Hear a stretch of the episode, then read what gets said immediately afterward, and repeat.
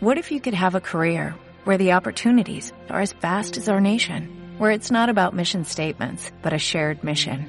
At U.S. Customs and Border Protection, we go beyond to protect more than borders, from ship to shore, air to ground, cities to local communities. CBP agents and officers are keeping people safe. Join U.S. Customs and Border Protection and go beyond for something far greater than yourself. Learn more at cbp.gov/careers.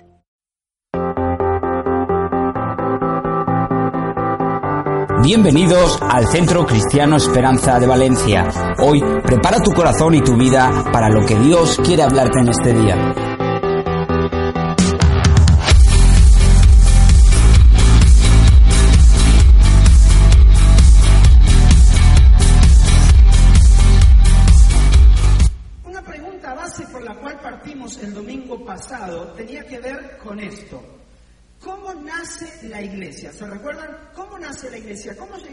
Que personas como tú y yo, cada domingo, semana tras semana, no importa domingo, porque en otros lugares no se congregan viernes, no se congregan jueves, no se congregan sábado, ¿cómo llegamos tú y yo a que cada semana personas se encuentren con Dios, personas puedan reunirse en un lugar? Y dijimos el domingo pasado de hacer un breve resumen para aquellos que no estuvieron. ¿Cuántos no estuvieron? No levanten la mano, que Dios los perdone. Pero si no vinieron, que Dios los bendiga. ¿Ok? Entonces, hablábamos acerca de esto, de que la, la iglesia nace en este tiempo en base a una invitación. ¿Se acuerdan? Alguien invitó a una persona a conectarse con Dios y de ahí comenzó a crecer. Y yo quiero que leamos ese pasaje que está en Juan eh, 1.39, simplemente ese pasaje, resumo lo anterior. Dice que estaba Juan el Bautista predicando hasta acerca de, de Jesús y todo, y estaba con sus dos discípulos y de pronto le dice, he aquí el Cordero de Dios que quita la mancha de- del pecado del mundo y todo eso. Le dice, ese que va ahí es Jesús de quien yo he estado hablando. Entonces estos dos discípulos de Juan el Bautista comienzan a seguir a Jesús. Lo dejan a Juan, dicen tenemos algo mejor, lo seguimos a Jesús. Y en el seguirlo a Jesús, Jesús mira a su alrededor, ven que estas dos personas están ahí y Jesús les hace esta pregunta, los mira, los ve que los seguían, le dice, ¿qué quieren? En el versículo 38 ellos contestaron, Rabí, ¿dónde te hospedas? Y acá nace la primera invitación a lo que hoy llamamos como iglesia, que es el versículo 39. Jesús le responde, vengan y vean, vengan y vean. Es la primera invitación que vemos donde Jesús le dice a las personas que lo quieren seguir, tú no necesitas que yo te explique lo que soy, tú no necesitas que yo te explique lo que hago, quién soy, sino que mejor ven y ve. Porque cuando tú vienes y experimentas, es mejor. Ahí nace la primera invitación y, luego empiezan a, hacer una, una sucesión de invitaciones. Este invita al otro, el otro invita a aquel y todos iban diciendo, ven y ve lo que yo conocí. Conocí al Maestro, conocí a Jesús. Necesitas experimentar lo que yo he vivido.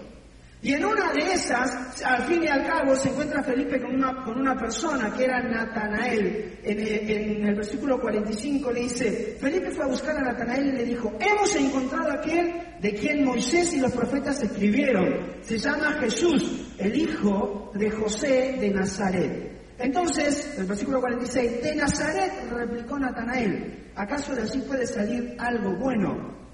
Ven a ver, le contestó Felipe. ¿Por qué? Porque Jesús necesita ser experimentado, no explicado. Muchas veces nosotros queremos llevar a las personas que están a nuestro alrededor a que conozcan de Dios.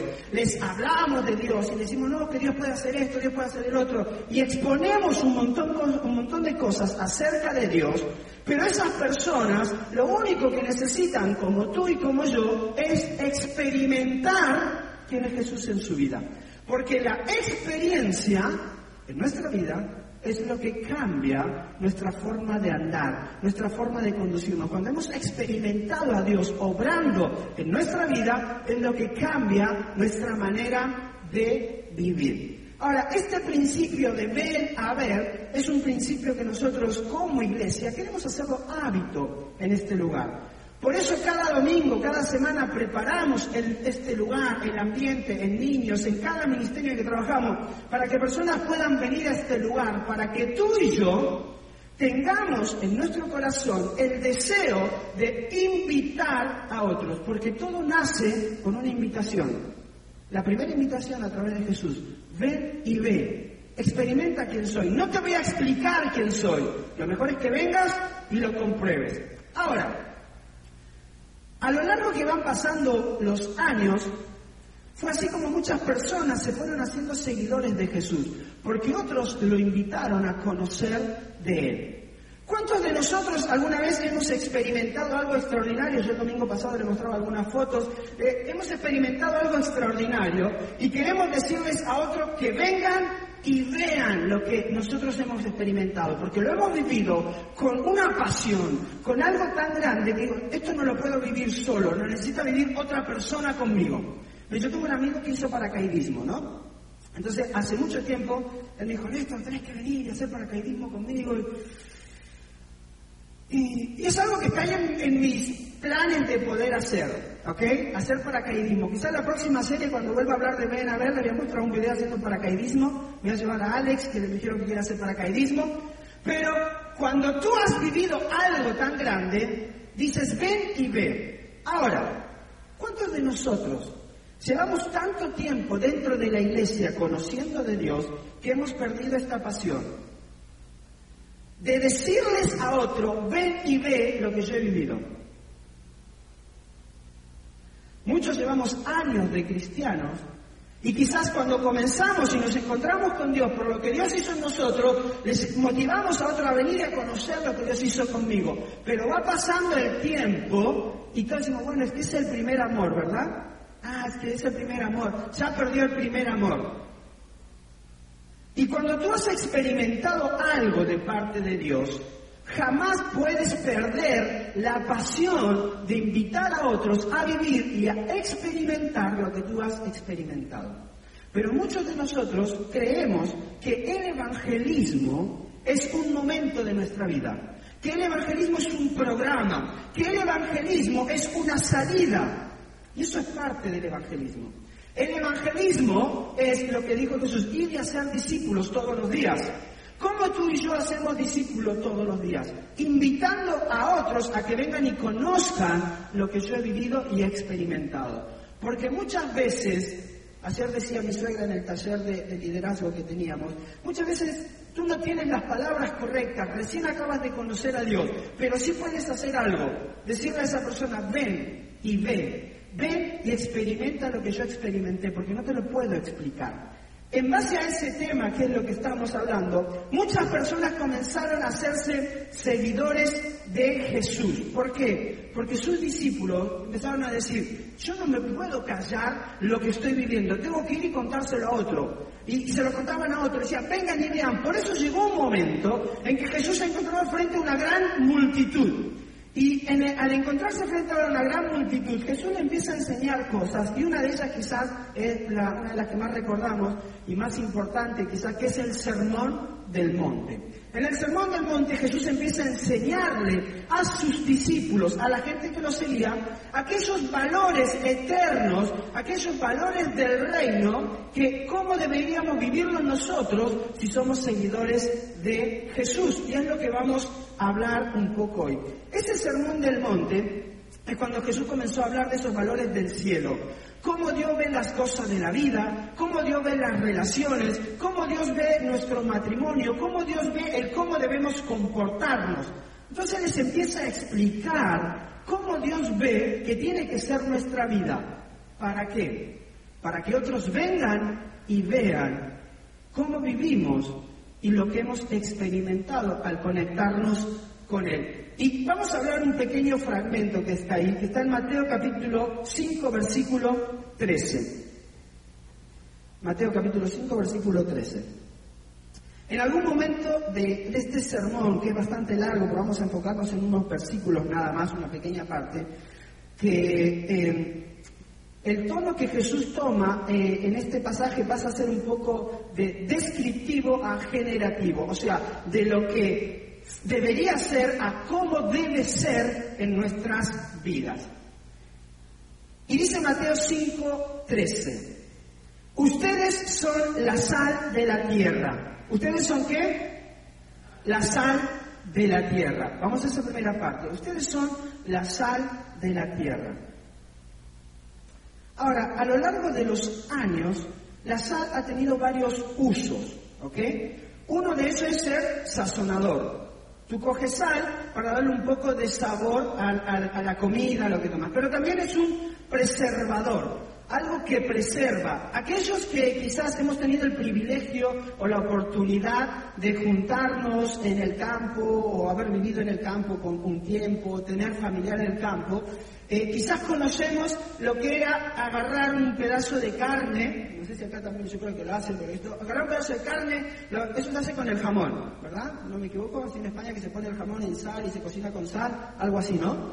esa pata de jamón que ahora viene Navidad y todos nos la comemos, ¿ok? Entonces, se agarraba un pedazo de carne, yo me acuerdo, mi, mi padre cogía un pedazo de carne, lo llenaba de sal, un pedazo finito, y los colgaba, ¿sí? En un lugar, todos finitos así. Entonces, lo que hacía era eso, era que al tanta carne que no se podía consumir de manera inmediata, porque no teníamos una nevera, un refrigerador, se conservaba, y después esa carne se volvía dura, pero se cocinaba con la misma sal, pero la preservaba. Entonces podía pasar todo un año y tú ibas y cogías de esa carne y cocinabas, te la comías así, no, ahí me encantaba. No sé cómo se llama esa carne aquí. ¿Algún, ¿algún español?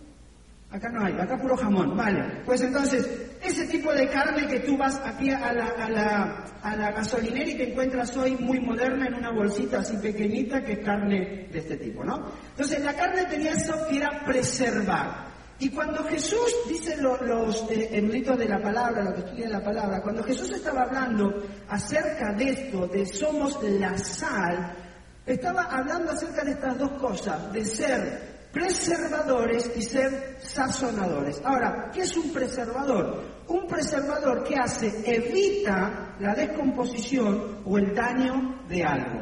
Eso es lo que hace un preservador. Y tú dices, ¿qué tiene que ver eso conmigo? La pregunta es, ¿por qué Jesús se le ocurrió decir eso a sus discípulos? Ustedes son preservadores.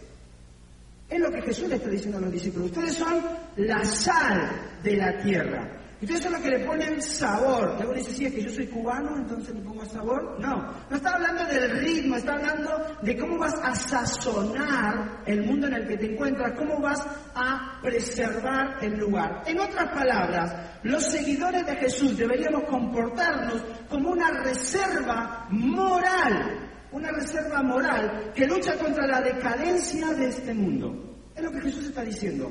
Ustedes deben ser preservadores morales de la decadencia que estamos viviendo en este mundo. Fíjense, dos mil años atrás. Y tú hoy dices, ¿cuánto hemos planteado? Uy, que en el mundo que estamos viviendo cada vez vamos a peor, ¿verdad? No, que esto, que el otro, y que no sé cuánto, y que y este mundo va a peor. Pero Jesús, hace dos mil años atrás, Él estaba diciendo a sus discípulos y dejándonos el mensaje a nosotros, vosotros sois la sal. Vosotros sois los que debéis preservar a este mundo de la decadencia moral que está teniendo. Debe levantarse para ejemplificar una vida distinta. Eso es ser sal. Un preservador moral, alguien que vive de acuerdo a los principios y a los valores de Dios. Los miró, en cierta manera Jesús lo estaba mirando y le estaba diciendo, si no se comportan como sal, este mundo será un caos. Si nosotros no vivimos de acuerdo a los parámetros, a los valores de Dios en nuestra vida, de acuerdo al matrimonio, a los valores de Dios para la familia, a los valores de Dios para el hombre y para la mujer, este va a ser un caos. Este mundo va a ser un caos. Por eso vosotros sois preservadores. Cuando Jesús está hablando de ser sal, está hablando de esta gran responsabilidad que tenemos tú y yo. Ahora, muchos de nosotros, por querer ser tan respetuosos muchas veces, y no está mal el respetar, pero preferimos callar aquello que para nosotros es un valor, un principio de vida, para no quedar mal con otro. Entonces, una persona te dice, pero si tener una aventura fuera de tu matrimonio no está mal, todos lo hacen. Y dice, pero si yo le digo a este algo, voy a quedar como creo que en inglés se dice old fashioned, algo así, como que de la vieja escuela, Abby. Voy a quedar como de la vieja escuela, ¿no? Como que anticuado este tío. ¿Cómo no vas a engañar a tu esposa, tío, si todo lo hacen? Y tú dices, bueno, mejor me callo para no quedar como tonto, para no ser un anticuado.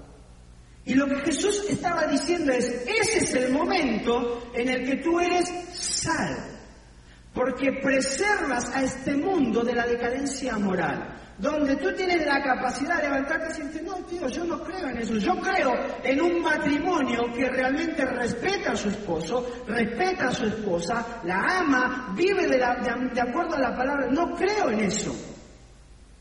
Eso es un preservador. Era lo que Jesús le estaba diciendo a sus discípulos. Si ustedes no se comportan como sal, este mundo va a ser un caos. Ahora, seguramente muchos de nosotros fuimos movidos a conocer a Dios a través de la invitación que otra persona nos hizo. Alguien te invitó, te dijo, ven y conoce la iglesia, ven y conoce de Dios, porque Dios hizo algo en mi vida, porque Dios hizo un milagro, porque Dios eh, restauró mi matrimonio, porque Dios eh, eh, sacó a mi hijo de las drogas, porque Dios hizo algo con mi vida personal. Ven y ve lo que yo he experimentado. Muchos quizás llegamos de esa manera a encontrarnos con Dios. Por eso la gente sigue a Jesús, porque todos creemos, como dijimos en la serie anterior, de que tenemos un mejor mañana, de que Dios tiene algo mejor para nosotros. Todos de alguna u otra manera pensamos, este mundo tiene que tener algo mejor, ¿o no? Este mundo no se puede ir a la, a, así a, iba a decir una palabra argentina que me contagió ayer mi suegra, pero ahora no me sale cuál es. Eh, este mundo no se puede ir al caos simplemente porque yo no hablo y no vivo lo que Dios me está diciendo que tengo que vivir. Debe haber algo mejor, pero miramos a nuestro alrededor y lo único que sale de nuestro interior es, este mundo va para atrás, ¿o no? Cada vez más padres divorciados, cada vez más hijos con la ausencia de papá o de mamá, cada vez más pelea en las escuelas porque se le enseña a nuestros hijos o no, cada vez se imponen más cosas. Y Jesús lo que está diciendo es, vosotros sois la reserva moral de un mundo en decadencia. Eso es ser salvo. Algo importante acerca de la sal y del uso de la sal, que la sal actúa a pesar de que tú no la veas. Tú pones algo, le pones sal a algo y la sal va a actuar, aunque tú no la veas actuar. Tú cuando haces, o tú cuando llegas al, supermercado ahora en fiesta y vas a coger una pata de jamón de esta que dice, bueno, para disfrutar con los amigos, invitar al pastor el día de semana, lo que venga, lo que quieras, esas cosas que Dios pone en tu corazón muy buenas que son de Dios y vienen de Él, hazle caso. Entonces, tú dices, voy a comprar esta pata de jamón. Tú llegas ahí al supermercado con esa, con esa, ves esa pata, te la llevas a tu casa y tú ves que ya está cocinada, que está rica para comer. Tú no viste el proceso de cuánto tiempo llevó a la sal a actuar para que esa pata de jamón tú te la pudieras comer. Pero la sal estuvo actuando aunque tú no lo vieras. En nuestra vida, cuando Dios nos está hablando de ser sal, pasa exactamente lo mismo. A veces creemos que lo que hacemos no causa un impacto en otro, pero la gente te está observando. La gente te mira.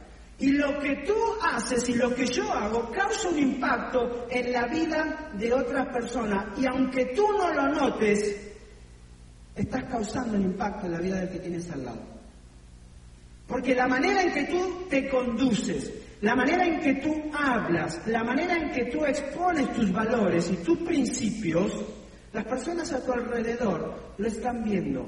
Y hay personas que en algún momento dicen, yo quiero ver o tener lo que tú tienes.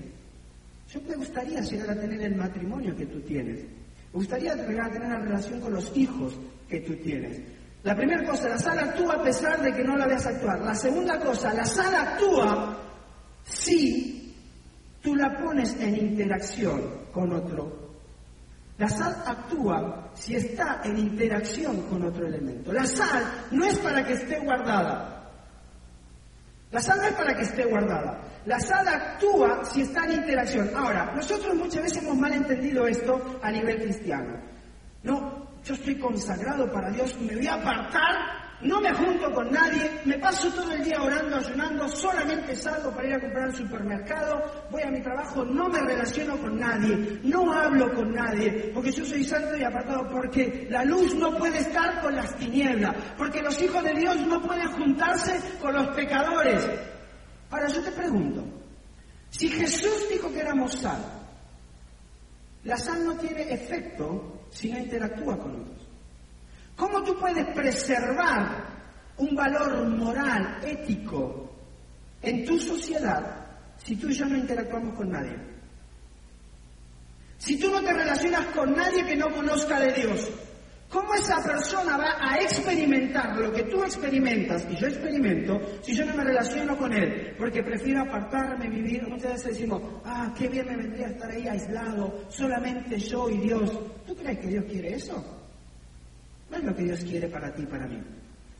Dios quiere que tú y yo entendamos cuáles son nuestros valores, principios, e interactuemos con las personas a nuestro alrededor para que le demos sabor a su vida, para que realmente preservemos los valores y tengamos la capacidad de decir, yo creo en que Dios diseñó el matrimonio de esta manera. Yo creo en que Dios diseñó la familia de esta manera. Yo creo que Dios me diseñó a mí como esposo para respetar y valorar a mi esposa. Yo creo que Dios me diseñó como esposa para vivir de esta manera con mi esposo. No para que vivamos aislados.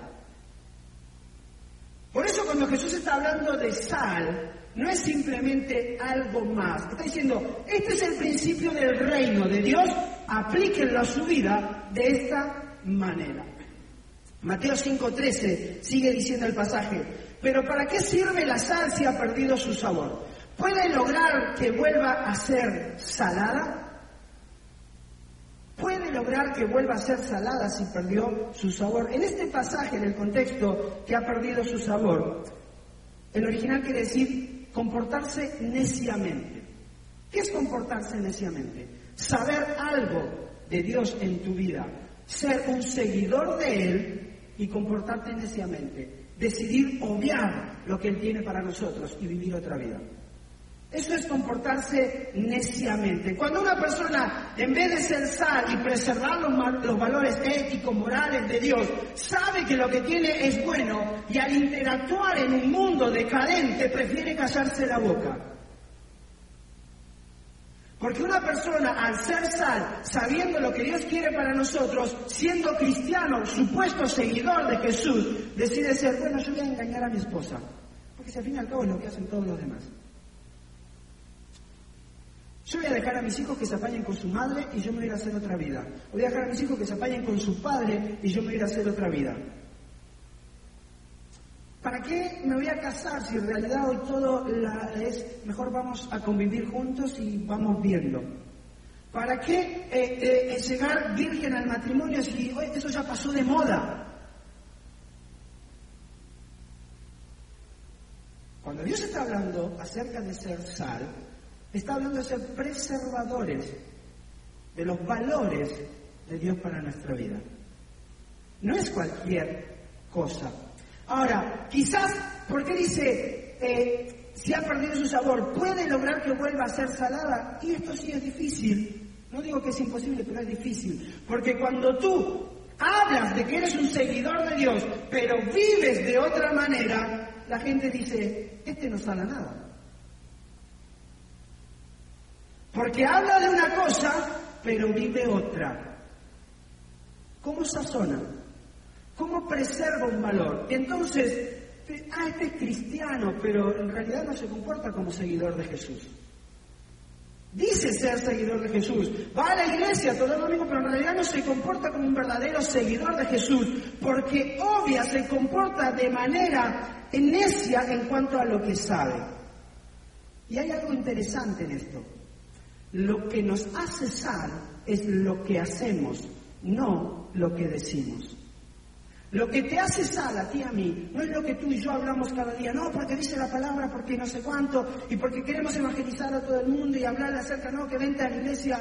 El ser seguidor de Jesús no es simplemente buscar adeptos a una religión. El hacerte seguidor de Jesús es buscar personas que entiendan lo que es una verdadera relación con Él y cómo eso puede transformar y cambiar sus vidas. Entonces, lo que nos hace sal no es lo que hacemos, perdón, no es lo que decimos, sino lo que hacemos. Si yo voy a un supermercado y compro un paquete de sal, ¿sí? Compro este paquete de sal. dice Miguel, yo fui al supermercado. Bueno, si va Miguel al supermercado y me la trae. Compro este paquete de sal. Yo la compro porque fui a buscar sal y en el paquete que dice ¿Alguno ha ido alguna vez al, supermercado y se voy a comprar sal y mirando los paquetes dice, no, este está más bonito, me llevo el que dice azúcar moreno? Y no estoy hablando de las cantantes, no estoy hablando de la azúcar, la negra. Entonces, ¿alguno alguna vez fue a buscar al supermercado sal y, y, como el paquete del azúcar estaba más bonito, se llevó azúcar? No, tú fuiste a buscar sal y llevaste sal. Pero tú cogiste un paquete de sal porque tenías una necesidad. Ibas a hacer un buen asado vas a hacer una buena tortilla, vas a hacer una buena paella, un buen sancocho, una buena arepas, lo que vengan, y ahora se les abre el apetito acá. Entonces tú dices, necesito sal para sazonar mi comida. Fuiste al supermercado y cogiste este paquete porque tiene algo afuera que dice sal. Entonces, cuando tú lees lo que el paquete dice, el paquete de otra manera está ahí en, la, en, la, en, en el supermercado moviendo así, acá estoy, acá estoy, soy sal, yo salo, ¿no? ¿Te, ¿Nunca te pasó que fuiste a tocar sal y el paquete te dijo, sí, acá estoy abajo, arriba, yo soy sal? No, el paquete tenía una inscripción diciendo, acá estoy, soy sal. Mi tarea como sal es salar. Ahora viene la pregunta interesante. ¿Cómo tú sabes si esa sal realmente sala? Porque en el paquete puede decir sal. Viene del Himalaya, con baba de caracol, no, esto es una crema. Entonces viene del Himalaya, es una sal espectacular. Y te dicen, me la voy a comprar. Y resulta que llegas a tu casa, le echas a la paella, la pruebas, no sana. Echas otro poco y terminas echándole casi todo el paquete de sal y nunca cogió sabor. La pregunta es, ¿esa sal cumplió su cometido que era salar? No aunque el paquete diga yo soy sal, se demuestra que es sal por la acción que ejecuta.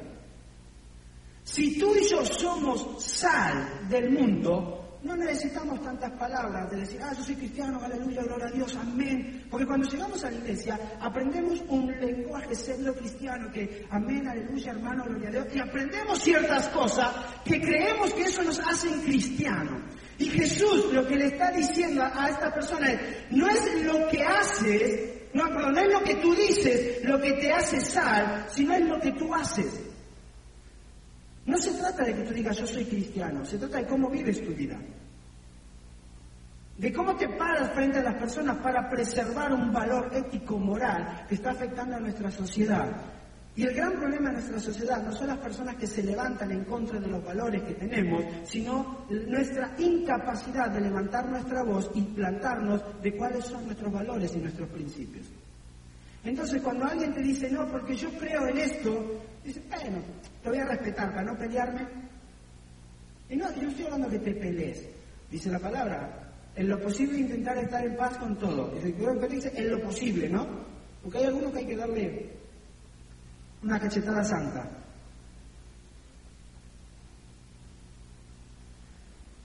Sigue, sigue diciendo Mateo 5:13, la descartarán y la pisotearán como algo que no tiene ningún valor. Cuando tú y yo hemos perdido la esencia de ser sal, ¿qué quiere decir? Que nos pasamos la, la vida asistiendo a una iglesia, pero no representamos lo que realmente significa ser sal hemos perdido la esencia de lo que Jesús quiso poner en nosotros. No significa que nos van a pisotear, no. está hablando simplemente que en ese tiempo, en el contexto en el que Jesús estaba hablando, la sal que perdía su sabor se almacenaba en el templo para que cuando lloviera y, todo el, templo, el piso era ese de mármol, entonces se tiraba la sal ahí en el piso para que la gente no se cayera. Entonces está hablando de eso. Pero eh, para nosotros la aplicación es, si tu vida no refleja lo que dices, no eres salvo. Porque no se trata de decir, se trata de vivir.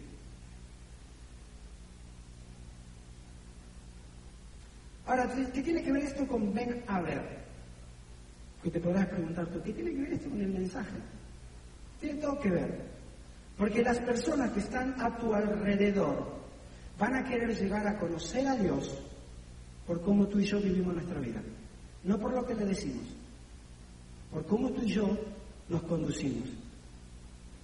Porque tú le puedes decir a una persona un montón de cosas, yo le puedo decir un montón de cosas a una persona, pero esa persona va a conocer de Dios y va a querer venir a ver quién es Jesús, como hicieron los discípulos, porque vieron algo en ti.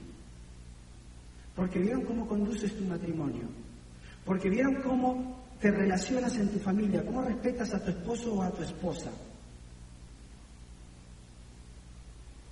Muchas veces nosotros queremos, o muchas veces los papás quieren decirnos, no, hijo, te voy a dar unas lecciones de, vida. Y a la mujer hay que tratarla así, así, así, esto y el otro. Y, y se hace de esta manera, mira, lo mejor es, ¿quieres saber cómo se trata a mi esposa? Mira cómo trata a tu madre.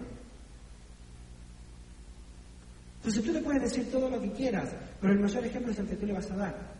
Tú le, puedes decir, mira, así se trata a un esposo, pero lo mejor es, ¿quieres saber cómo se trata un esposo? Ven y ve cómo yo trato a tu padre.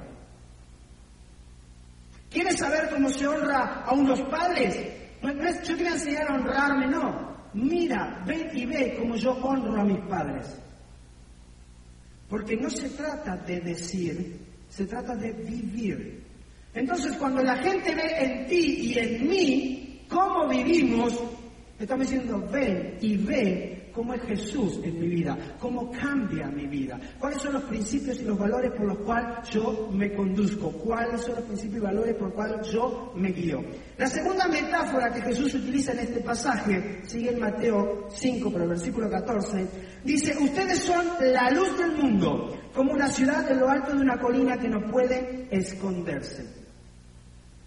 Hay cosas en nuestra vida que son personales, y nosotros estamos en una época donde lo personal es privado. No te metas con lo mío que yo no, me meto con lo tuyo, ¿verdad? Por eso, hoy podemos ver, tú puedes ver a alguien pegándole a alguien en la calle, no digo que ustedes, no, pero digo otras personas afuera, que, que tengan la área, tú ves a alguien pegándole a alguien en la calle, ah, no me voy a meter, ese no es mi problema. Entonces, ¿qué hago mejor? Cojo el móvil y hago un videito para el Facebook. Lo subo al Instagram. No te metas en mi vida que yo no me voy a meter en la tuya. Ese es nuestro concepto hoy en nuestra vida. Y que en cierta manera hay cosas que son así, hay, hay cosas que son personales, privadas, pero la fe no es una de ellas. La fe es personal, pero no es privada. La fe es personal porque tú necesitas creer en Dios, experimentarlo, tener una relación con Él. Pero lo que Jesús está diciendo, tú necesitas ser como una luz en lo alto de la colina, donde todos los que están a tu alrededor puedan ver quién es Dios en tu vida. ¿Están conmigo? Hay asuntos que caben en la categoría de personal y privado, pero la fe no es uno de ellos. ¿Por qué? Porque la luz tiene valor y sentido cuando la pones en algún lugar para alumbrar. La luz tiene valor y sentido cuando la pones en algún lugar para que alumbre. La luz no tiene sentido si tú la guardas debajo de la mesa.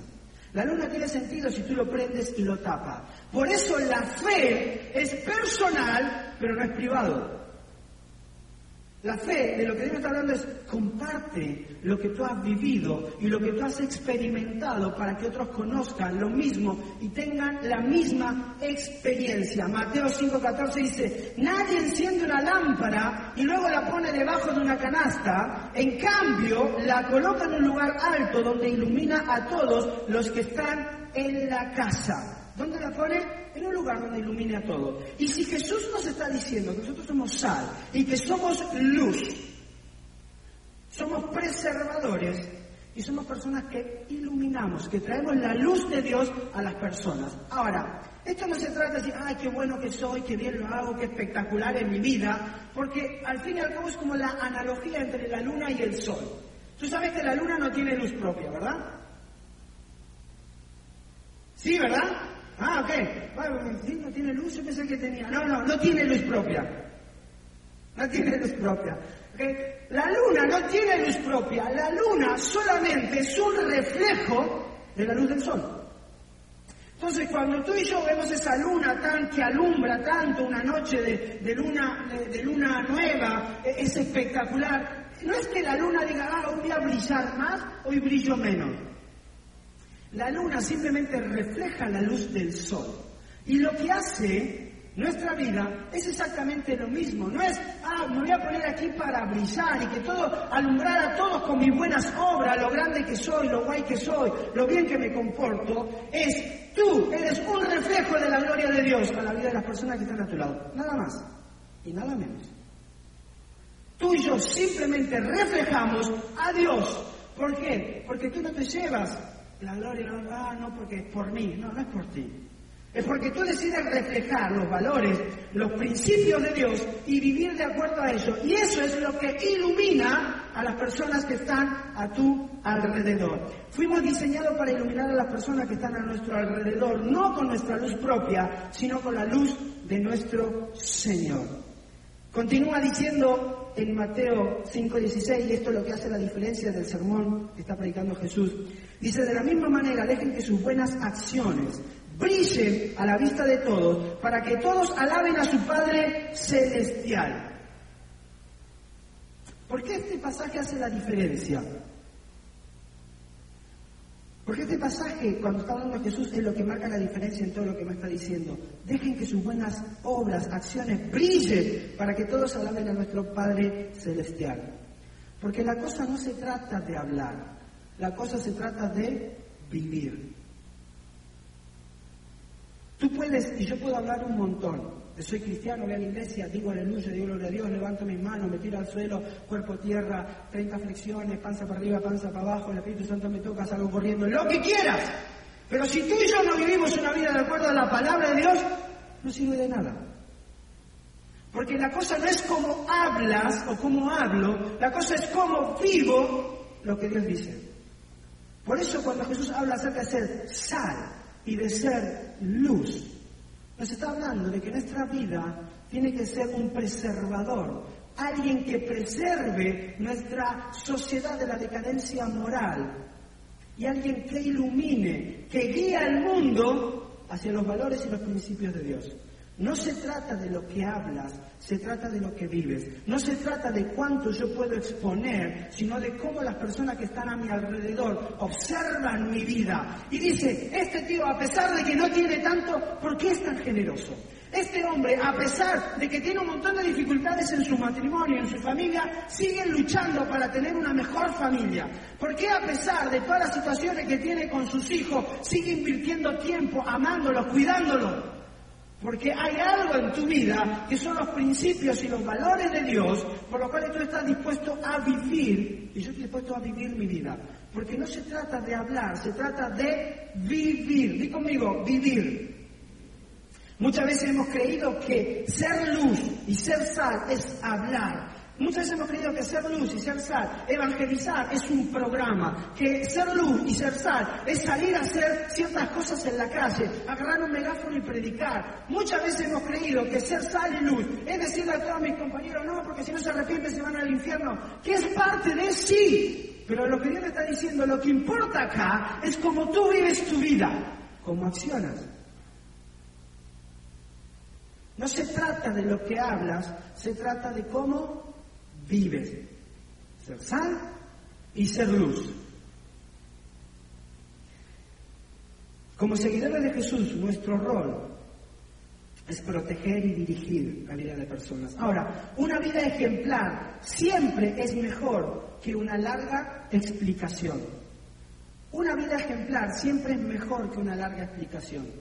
Porque tú le puedes querer explicar a alguien un montón de cosas, pero si tu vida es ejemplar, si tú como hombre entendiste cuál es tu rol en tu casa, Tú como hombre entendiste cuál es tu rol como esposo, entendiste cuál es tu rol como padre. Tú no necesitas hacer una larga explicación para enseñarle a tus hijos lo que significa ser un verdadero esposo, un verdadero padre, un gran hombre. Dile, ven y ve, mira cómo yo vivo, cómo lo hago y aprende.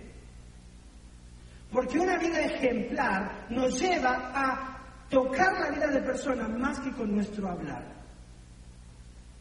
Por eso, aunque tú y yo quizás no nos demos cuenta, hay personas a nuestro alrededor que tú y yo estamos tocando, no por lo que decimos, sino por nuestra manera de conducirnos. Y muchas veces esas personas ven en nosotros locura porque hablamos algo y vivimos de otra manera. Porque decimos ser seguidores de Jesús, pero no vivimos de acuerdo a sus principios.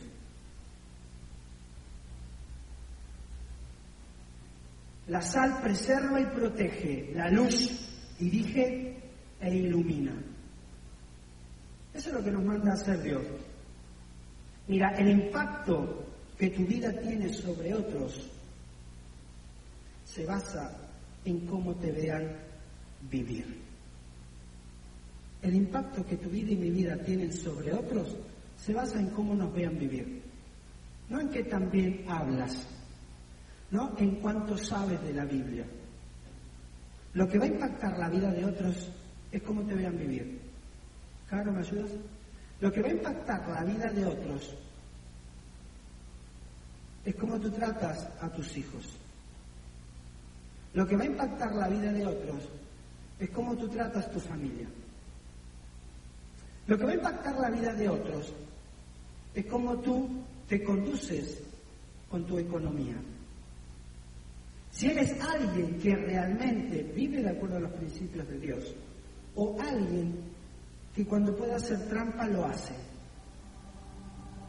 lo que va a impactar la vida de otros es cómo tú tratas a tu esposa, cómo tratas a tu esposo. Porque la vida cristiana no se trata de hablar, la vida cristiana se trata de vivir. Tú puedes querer enseñarle a alguien a ser puntual y tú jamás serás puntual. Dice, ¿de qué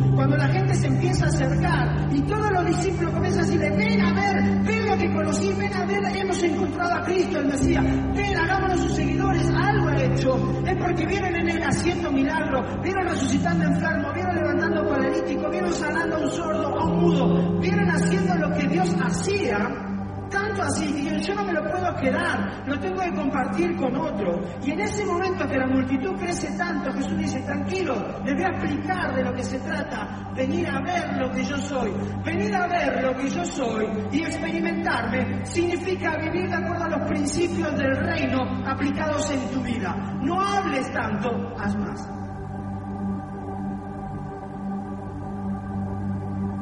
Eso es ser un seguidor de Cristo. Eso es ser sal y luz.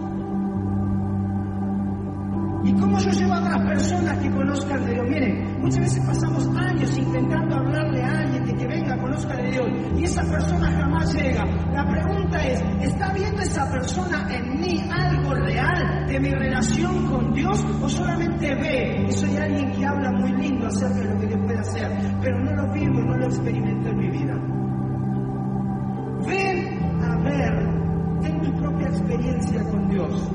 Experimenta lo que yo he experimentado. Vive lo que yo vivo.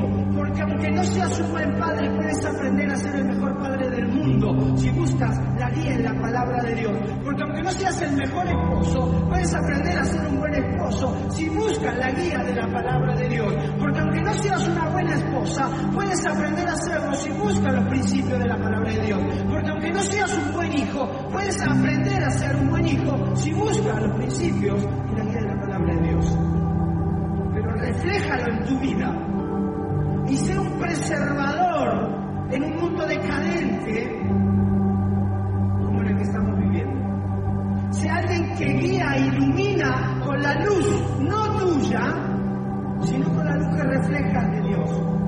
Por eso a lo largo de la Biblia vamos a escuchar una y otra vez a un Dios hablándonos de cosas prácticas, de cosas prácticas,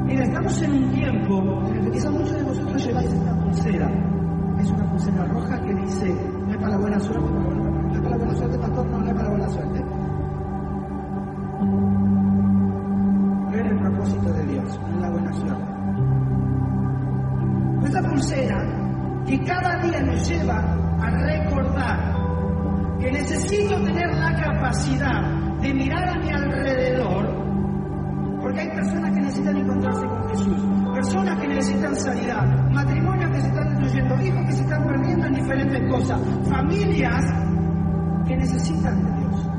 Tengo que tener la capacidad de observar. Cuando observo, tengo que tener esa empatía y poder orar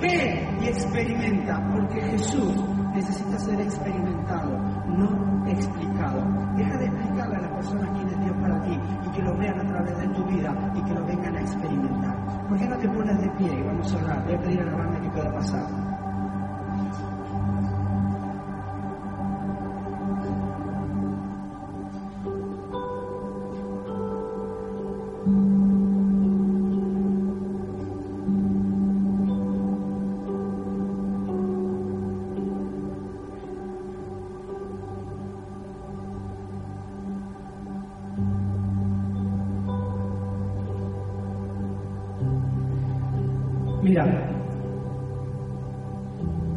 siempre cada palabra de Dios tiene que tener una respuesta de nuestra parte.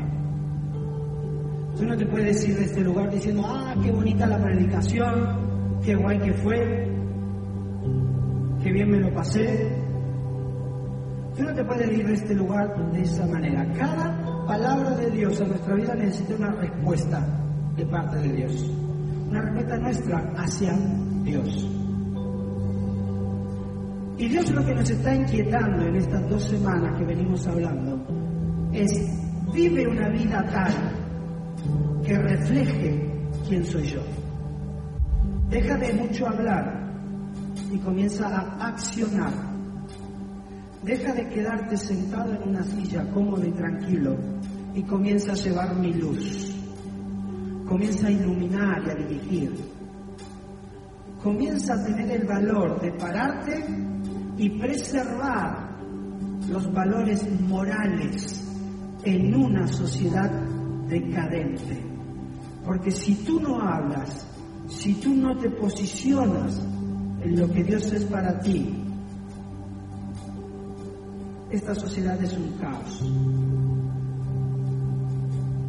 Esta sociedad te necesita, tu familia te necesita, tus amigos te necesitan. No tengas en poco una invitación. No tengas en poco el llevar una tarjeta quizás de invitación a uno de tus amigos y decirle, te invito esta Navidad a que vengas y veas y experimentes lo que yo he experimentado. No pierdas ese primer amor que tuviste por Dios, donde querías compartir todo lo que había hecho por ti. Porque dice la palabra, cuando dejamos de hacer aquello que hacíamos, dejamos de sentir aquello que sentíamos. Por eso le dice Dios a las iglesias, ¿por qué perdiste el primer amor? Porque dejaste de hacer lo que hacías, dejaste las primeras obras. Cuando tú dejas de hacer lo que hacías, dejaste de sentir lo que sentías. Cuando tú te encontraste con Dios, tu primera experiencia fue, wow, esto es lo más grande que he tenido y empiezan a pasar los años y empiezas a dejar de invitar a otros a encontrarse con Dios como tú lo vives, empiezas a perder ese primer amor que tenías hacia Dios.